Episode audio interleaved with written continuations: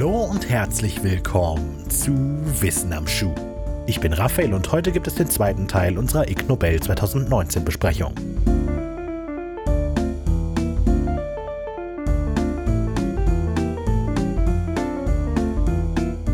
Letzte Woche hatten wir es mit so schönen Dingen wie magnetisierten Kakerlaken, nackten Postboten und lebensrettender Pizza zu tun.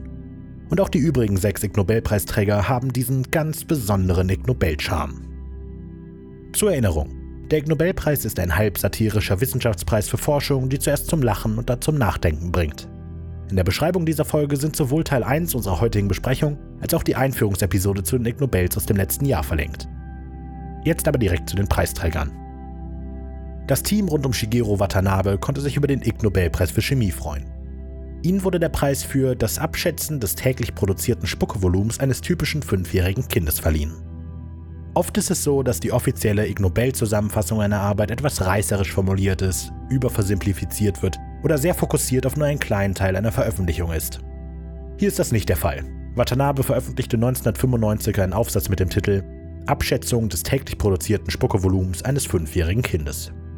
Ob man es glaubt oder nicht, die Veröffentlichung war das Resultat einer fast zehnjährigen Forschungsreihe bezüglich der Spuckeproduktion in Kindern. Für Erwachsene war man bislang von einem Wert zwischen einem und eineinhalb Litern ausgegangen. Watanabe war aufgefallen, dass es für Kinder bislang keine belastbaren Zahlen gab. Er bestimmt zunächst die Spuckeproduktion während des Essens unterschiedlicher Speisen, indem er die Kinder eine vorhergewogene Menge des Essens kauen und dann wieder ausspucken ließ. Dann bestimmt er die übliche Spuckeproduktion im Tagesverlauf, indem er die Kinder für fünf Minuten mit geöffnetem Mund, gesenktem Kopf und der Anweisung nicht zu schlucken über einer Schüssel positionierte. Und zu guter Letzt maß er die übliche Zeitverteilung zwischen Essen, wach ohne Essen und schlafend um daraus schließlich das bahnbrechende Ergebnis zu erhalten, dass fünfjährige Kinder im Schnitt pro Tag 500 Milliliter Spucke produzieren. Heureka! Der Ingenieursig Nobel ging an ein angemeldetes Patent aus dem Jahre 2018 für die Erfindung einer Windelwechselmaschine für die Nutzung an menschlichen Neugeborenen. In dem 16-seitigen Patent beschreibt Iman Farabaksh eine ofenähnliche Kammer, in der das Neugeborene zunächst gesetzt und gesichert wird, bevor die schmutzige Windel, optimalerweise vollautomatisch gelöst, entfernt und entsorgt wird. Dann wird das Baby mit zwei Wassersprinklern gewaschen, anschließend getrocknet und dann die neue Windel angelegt. Marktreif ist zwar noch nichts, aber das Patent ist schon mal angemeldet. Vielleicht habt ihr schon einmal gehört, dass Forscher 2009 entdeckt haben, dass bis zu 90% aller US-Dollar-Noten in Großstädten Kokainspuren aufweisen. Der diesjährige Ökonomie-Ig Nobelpreis schlägt in eine ähnliche Kerbe. Ausgezeichnet wurde eine türkisch-niederländisch-deutsche Forschergruppe für Tests, welche Papierlandeswährung am besten darin ist, gefährliche Bakterien zu übertragen. In ihrer 2013er Studie untersuchten die Forscher zunächst, wie lange bestimmte Bakterien auf den trockenen Banknoten von sieben Ländern überlebten. Danach folgte ein Test, wie leicht sich Bakterien von infizierten Geldscheinen auf die Hände der Nutzer übertragen. Getestet wurden hierfür lediglich der europäische Euro, der US-amerikanische Dollar und der rumänische Loi. Vor den Tests wurden alle Banknoten sterilisiert. Im ersten Test schnitt der kroatische Kuna am besten ab. Keiner der drei Bakterienstämme überlebte bis zum ersten Test nach drei Stunden. Der Euro schlug sich ganz passabel, während der Dollar eher schlecht abschnitt. Der klare Verlierer oder Gewinner, ganz wie man es nimmt, war der rumänische Loi, der für alle Bakterienstämme auch nach 6 Stunden noch positiv getestet wurde und sogar nach 24 Stunden noch Spuren einiger Bakterien aufwies. Im zweiten Test, dem Bakterientransfer von Banknote auf Hand, ging der Euro als klarer Gewinner hervor. Keiner der Bakterienstämme wurde übertragen. Der rumänische Loi schnitt wieder am schlechtesten ab. An den Händen aller Testpersonen wurden große Spuren der getesteten Bakterienstämme gefunden. Der Friedensig Nobelpreis ging an eine Veröffentlichung aus dem Jahre 2012 von Gada bin Saif und seinen Kollegen. Sie versuchten zu messen, wie angenehm es ist, ein Hautjucken zu kratzen. Die Ergebnisse hängen von vielen Variablen ab, die ich hier nicht alle aufzählen möchte. Generell kamen sie aber zu dem Schluss, dass der Ort des Juckreizes einen deutlichen Einfluss auf das Angenehmheitsempfinden hatte. So ist Kratzen am Rücken zum Beispiel deutlich befriedigender als am Oberarm. Fritz Strack konnte den Ig Nobelpreis für Psychologie mit nach Hause nehmen. Er bekam die Auszeichnung dafür, dass er entdeckte, dass einen Stift im Mund halten Leute zum Lächeln zwingt und dadurch glücklicher macht und anschließend herausfand, dass dies doch nicht stimmte. Strack hatte 1988 die Facial Feedback Hypothese untersucht, die Idee, dass bestimmte Gesichtsausdrücke das emotionale Empfinden verändern. In seinem konkreten Fall, dass man glücklicher wird, wenn die Gesichtsmuskeln gezwungen werden zu lächeln.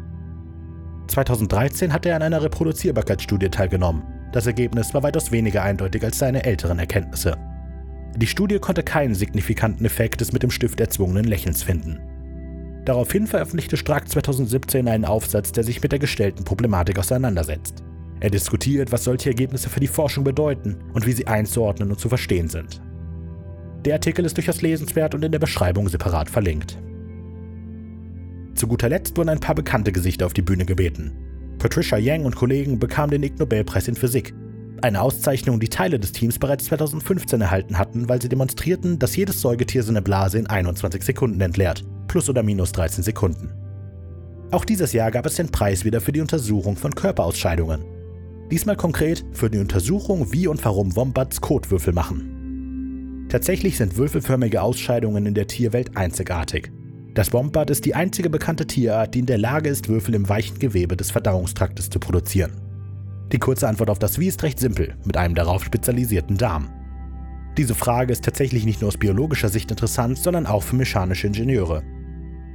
Warum Wombats Kotwürfel produzieren, ist eine andere Sache. Damit soll wohl verhindert werden, dass die Fäkalien, ein wichtiges Kommunikationsmittel unter Wombat, wegrollen und sogar aufgetürmt werden können. Mit dieser Auszeichnung ging die 29. erste Ig Nobelpreiszeremonie zu Ende. Damit bleibt mir nur Goodbye. Goodbye. zu sagen und euch den Ig Nobel üblichen Schlussgedanken mitzugeben. Wenn ihr dieses Jahr keinen Ig Nobelpreis gewonnen habt, aber vor allem wenn ihr es habt, viel Glück nächstes Jahr.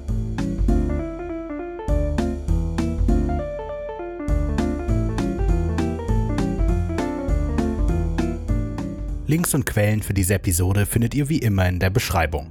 Ich freue mich immer über konstruktive Kritik, Feedback, Anregungen oder ein einfaches Hallo. Nutzt dafür am besten die Social Media Kanäle auf Facebook, Instagram oder YouTube oder schreibt eine E-Mail an wissenamschuh@wenig-originell.de.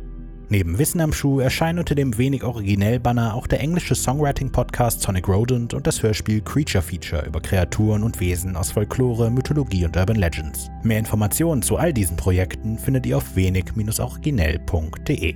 Danke fürs Zuhören und bis nächste Woche.